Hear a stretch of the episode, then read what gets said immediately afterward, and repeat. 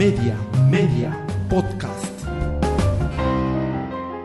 Muy buenos días, yo soy Willy Vázquez, el Paqui, periodista desde Lima, Perú, y esto es ¿Qué está pasando?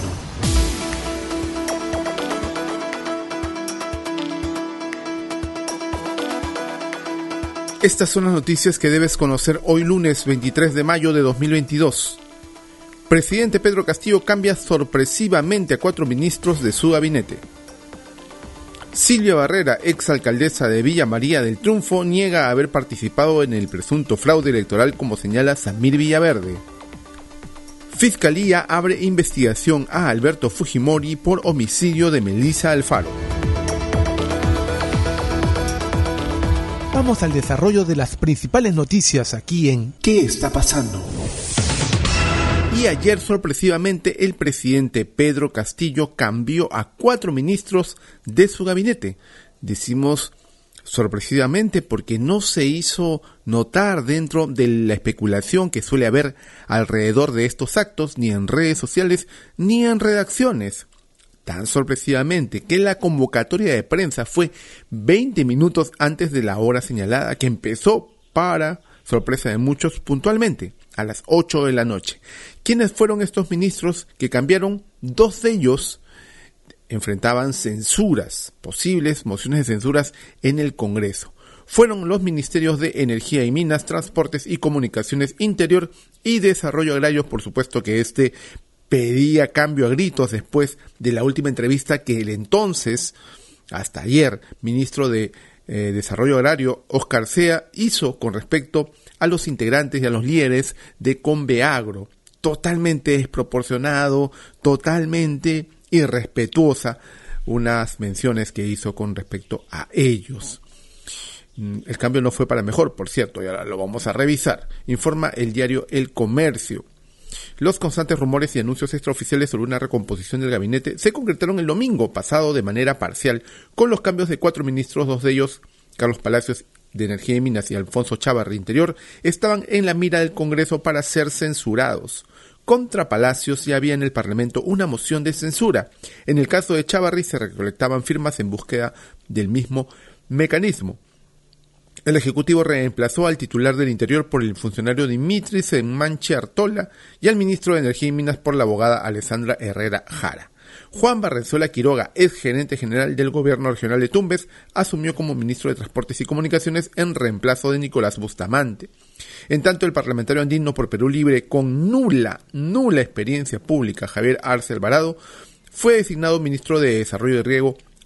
Él sucede en el cargo a Oscar Sea, quien retomará sus funciones como congresista. La más voceada en el cambio para evitar su censura, muy posible, Betsy Chávez se mantiene en el cargo del Ministerio de Trabajo, por supuesto. A ver, Arce Alvarado fue militante de Perú Libre hasta febrero pasado según el Registro Nacional de Organizaciones Políticas. Eh, de acuerdo con la hoja de vida que presentó ante el OJN, Arce Alvarado, administrador de empresas con estudios técnicos, no tiene experiencia en el sector que dirigirá. Tendrá que enfrentar la escasez de fertilizantes y la posibilidad de atravesar una crisis alimentaria global. Y aquí hay que señalarlo. Se viene a nivel mundial una crisis grave y profunda de alimentos. Si no se toman acciones en este momento, y no lo decimos que esto es exclusivo del, del Perú, esto se va a dar en todo el mundo, pero va a depender de cómo enfrente cada país esta crisis, tomando previsiones, generando estrategias para poder paliarla. Estamos en el umbral de pobreza con indicadores al alza. Hay que tener mucho cuidado con las decisiones que desde el Ejecutivo se toman. Ya Oscar Sea, el anterior ministro de Agricultura, era una persona que no tenía experiencia en el cargo y no tenía un liderazgo en el sector. Este señor Alvarado tampoco tiene experiencia y solamente está ahí por una cuota de poder. En tanto, el flamante ministro del Interior, Semanche, fue jefe de gabinete de asesores de esta cartera cuando era liderada por Abelino Guillén. El ministro asume el cargo en un contexto en que la inseguridad ciudadana es considerada el segundo problema más importante del país, solo por detrás de la corrupción, según una encuesta de Ipsos del Comercio el pasado 13 de mayo.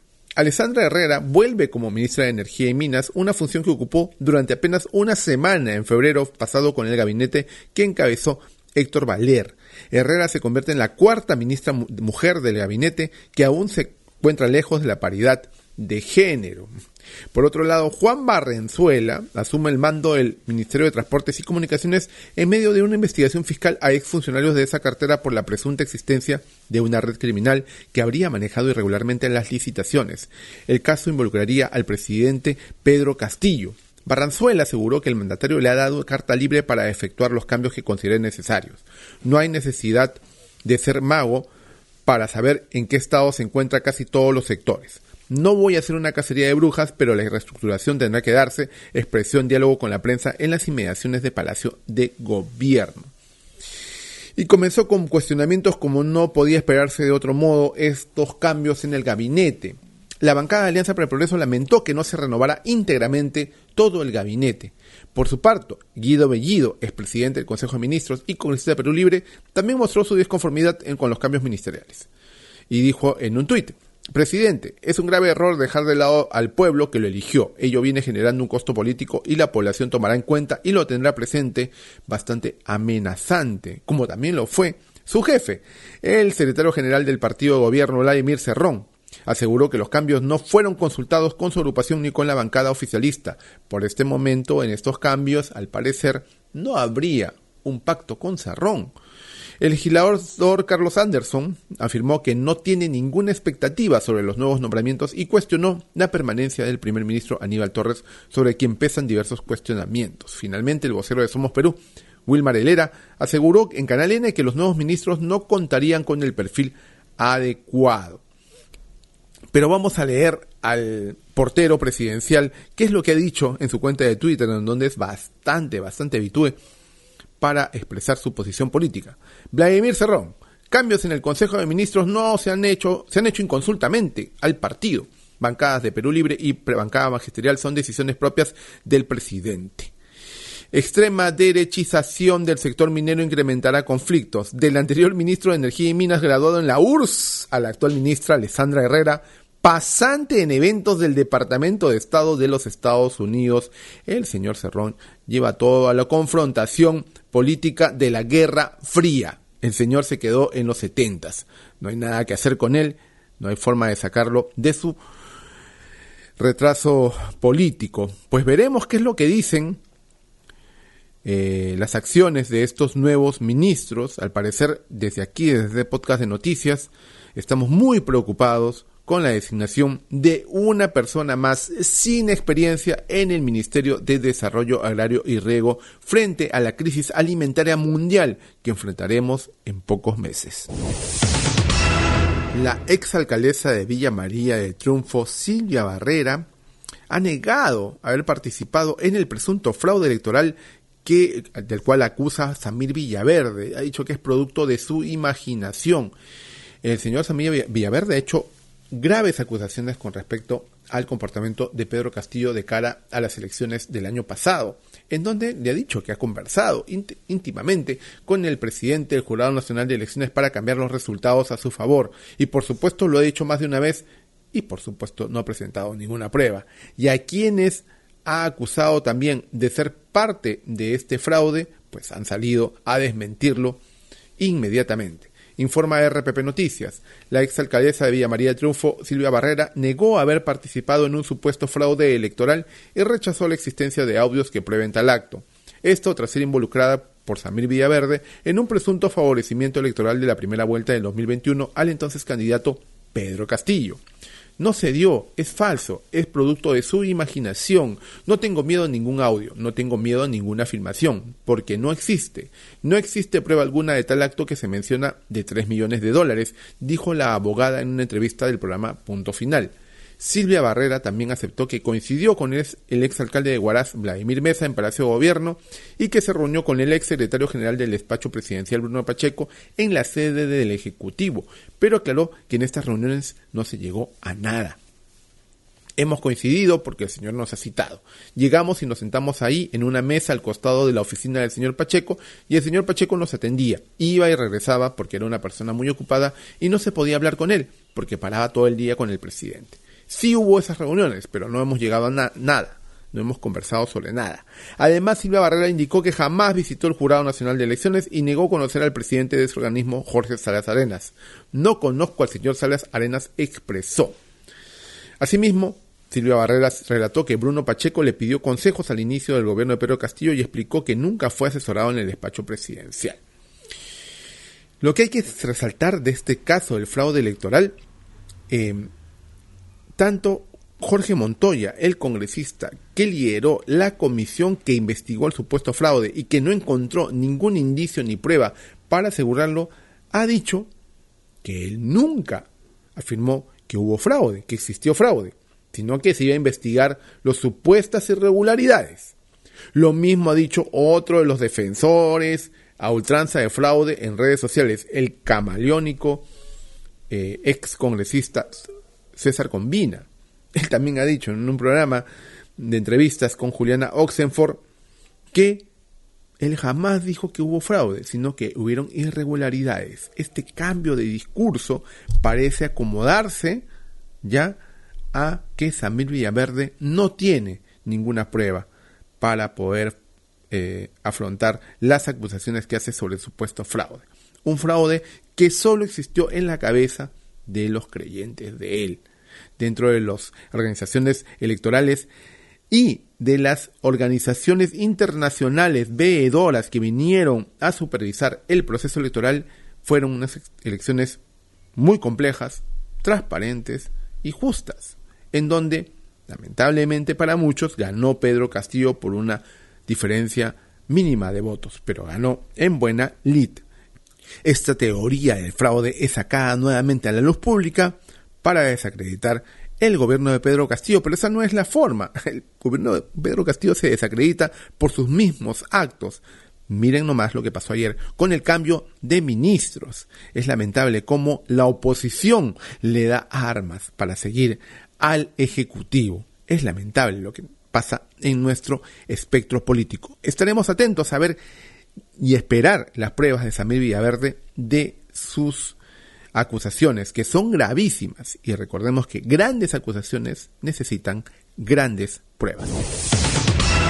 Y después de muchos años, la Fiscalía abre investigación a Alberto Fujimori por el homicidio de la periodista Melissa Alfaro, que pasó en el año 90. La Fiscalía citó al expresidente para que declare como investigado el próximo 23 de junio. Su defensa afirma que pedirá el archivo del caso que la defensa pida el que no se le incluya a Alberto Fujimori, pero no el archivo del caso.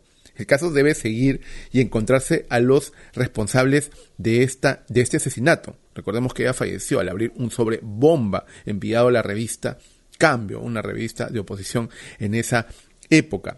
Después del el anuncio de la inclusión en la investigación a Alberto Fujimori, pues hizo lo que él siempre sabe hacer, internarse en una clínica por alguna descompensación y comenzaron a lanzar la teoría de que había fallecido. Fue un run run muy fuerte en redes sociales durante algunas horas del sábado. Bueno, los que sabemos de este tipo de temas y de estrategias del presidente, el expresidente Fujimori, sabemos que suele jugar con ese tipo de rumores. Informa Perú 21.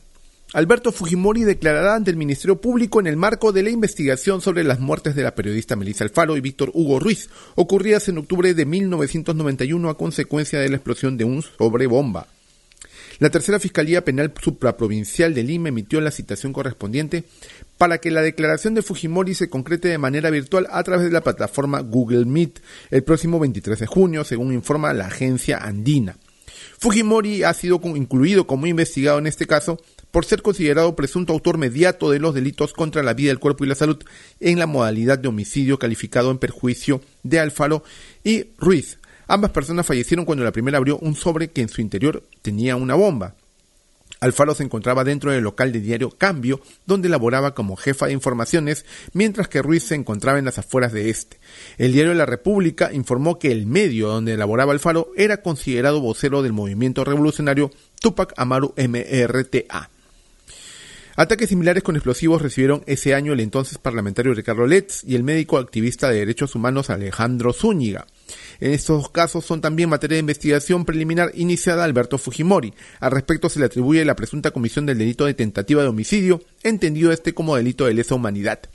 Otras diligencias sobre este caso se realizarían el 31 de mayo, fecha en que la Fiscalía prevé recoger las declaraciones testimoniales del jefe de Servicio de Inteligencia Nacional, Víctor Raúl Silva, y del militar Rafael La Rosa. La cuarta sala penal transitoria liquidadora de la Corte Superior Nacional también tiene previsto iniciar el 23 de junio el juicio oral por las muertes de Alfaro y Ruiz. En este proceso los acusados son Víctor Penas, ex militar a quien se responsabiliza como presunto autor directo, además contra Vladimiro Montesinos, Julio Salazar y Pedro Villanueva, señalados como presuntos autores mediatos del referido atentado. Como les comentábamos, el expresidente Fujimori fue trasladado desde la unidad de cuidados intensivos del Hospital de Salud de Vitarte a la Clínica Centenario. El Salud informó que Fujimori fue atendido por presentar una fibrilación auricular descompensada y lanzaron también la idea de que habría fallecido, cosa que todavía no ha sido desmentido por sus allegados ni por sus familiares, pero tampoco han confirmado que sea así. Fujimori nuevamente en la palestra por delitos de lesa humanidad. Estaremos muy atentos a este caso y veremos cómo se desarrolla, ya que ha sido incluido como acusado en este proceso. Ya regresamos con mucha más información aquí en ¿Qué está pasando? Este podcast llega a ti en colaboración con Espacio Libre. En Espacio Libre miramos por fuera de la coyuntura para abordar distintos ángulos de la información, más allá de lo que los medios presentan a diario. En Espacio Libre encontrarás informes, reportajes, investigación y más productos sobre política, derechos humanos, lucha contra la corrupción y periodismo social. Espacio Libre, periodismo independiente con contenido de valor. Visítanos en www.espaciolibre.pe y encuéntranos en redes sociales como Espacio Libre. Continuamos con mucha más información aquí en ¿Qué está pasando? ¿Qué está pasando en la economía? Asociación de Exportadores plantea priorizar obras del Plan Nacional de Infraestructura y Competitividad con esta medida se mejorará el flujo de comercio exterior a favor de la competitividad y reactivación económica del país, señaló el gremio empresarial. Ministerio de Comercio Exterior busca fondo de inversiones de mil millones para promover destinos turísticos. Ministro Roberto Sánchez indicó que dicho sector será el que impulse el desarrollo del país en los próximos 10 años. Ley que permite el retiro de la CTS será promulgada la próxima semana, anuncia ministra de Trabajo. Betsy Chávez defendió las normas que permiten a los trabajadores tener acceso a sus fondos de la CTS y de las AFP. ¿Qué está pasando en las regiones? En Cusco invertirán más de 160 millones de soles para la ejecución de proyectos hospitalarios en la región. El Salud construirá un centro de atención oncológica y otro de diálisis en el Hospital Adolfo Guevara. En Apurímac, gobierno levantaría estado de emergencias y comunidades deponen medidas de fuerza contra minera Las Bambas. Oficio está suscrito por el jefe de gabinete Aníbal Torres. En San Martín, intensas lluvias dejan 95 viviendas inhabitables en la provincia de Picota. Fuertes precipitaciones causaron el desborde del río Ponaza y la activación de quebradas, informó el COER. ¿Qué está pasando en el mundo? En Colombia, Petro lidera la intención de votos y el apoyo a Hernández crece con fuerza, según encuesta de Invamer. De ganar, Gustavo Petro sería el primer izquierdista en gobernar Colombia con la promesa de torcer la tradición política de un país históricamente dirigido por las élites liberales y conservadoras. En Japón, presidente Biden asegura que Estados Unidos defenderá militarmente a Taiwán si China invade la isla. Joe Biden hizo estas declaraciones en Tokio durante una visita oficial a Japón, donde se reunió este lunes con el primer ministro Fumio Kishida. Previamente había visitado Corea del Sur. En Ucrania condenan a cadena perpetua al soldado ruso Vadim Shishimarin por crímenes de guerra. Shishimarin, de 21 años, se había declarado culpable por la muerte de un civil ocurrida el pasado 28 de febrero, cuatro días después del inicio de la invasión rusa. Si te interesó este podcast de noticias, recomiéndanos con tus contactos porque estaremos enviando este audio todos los días para que puedas tener una aproximación noticiosa a lo que está pasando en el país. Suscríbete a nuestra lista de distribución en WhatsApp y compártelo. Puedes seguirme también en mis redes sociales de Facebook, Twitter y YouTube como Willy Vázquez El Paqui o visita podcast.elpaqui.com. Muchísimas gracias por llegar hasta aquí. Nos escuchamos en cualquier momento.